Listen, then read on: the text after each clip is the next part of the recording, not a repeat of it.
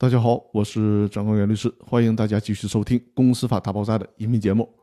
这期呢，跟大家聊的话题是：解散公司诉讼中，法院会主持调解吗？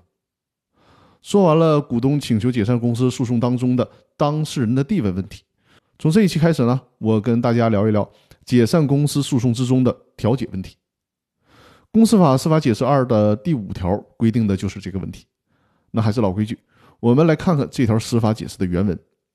第五条是这么规定的：人民法院审理解散公司诉讼案件，应当注重调解。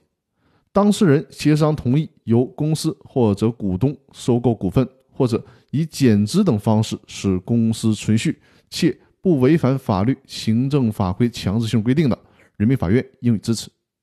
当事人不能协商一致使公司存续的，人民法院应当及时判决。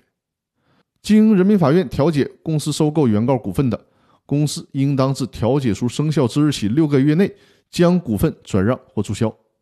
股份转让或注销之前，原告不得以公司收购其股份为由对抗公司债权人。这条司法解释强调的是，法院在审理解散公司诉讼案件的时候，应该注重调解。说白了，就是有调解可能的，就尽可能的调解，轻易不判一个公司的死刑。那么，从下一期开始，我们就集中学习法院在处理解散公司诉讼中是怎么应用调解政策的。在调解过程当中，申请解散的股东以及被告公司都应该怎样维护自己的权益，从而把问题妥善的解决。那么，我们下期继续，感谢大家的收听。